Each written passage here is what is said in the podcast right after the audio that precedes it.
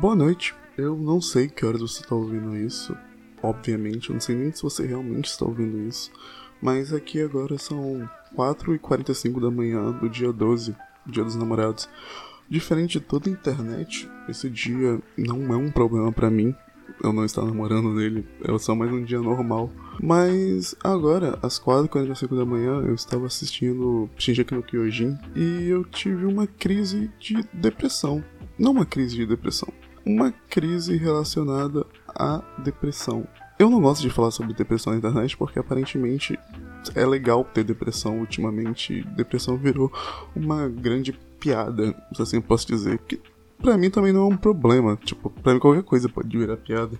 O importante é ser uma piada, é ser engraçado. Mas qual é o ponto que eu quero chegar? Durante essa crise, eu simplesmente estava assistindo Shingeki no Kyojin e pensei, e se eu morrer? Você deve se questionar, mas isso é o questionamento que moldou a sociedade, porque basicamente a religião foi criada para responder isso, porque todo mundo quer saber o que vai acontecer se a pessoa morrer. Então não é especial eu ter esse pensamento e ficar mal relacionado a isso. Só que no meu caso é um pouco especial, porque por conta da depressão, eu já tentei me matar algumas vezes e diversas vezes eu tenho pensamentos suicidas. E eu descobri, tem pouco tempo na verdade, que não é normal as pessoas terem pensamentos suicidas. Na minha cabeça, todo mundo pensava em se matar pelo menos três vezes na semana no mínimo. Eu é três vezes ao dia, mas eu achava que todas as pessoas eram assim, mas aparentemente não. A quantidade normal das pessoas sobre pensar se matar é zero, pasmem. Mas continuando continuando. Eu, sendo uma pessoa que tem certamente esses pensamentos, chega a ser engraçado o que realmente deixa a pessoa mal, no caso eu, seja um questionamento. É ruim morrer. Porque, cara, se eu sou uma pessoa que pensa tanto na morte, eu pensar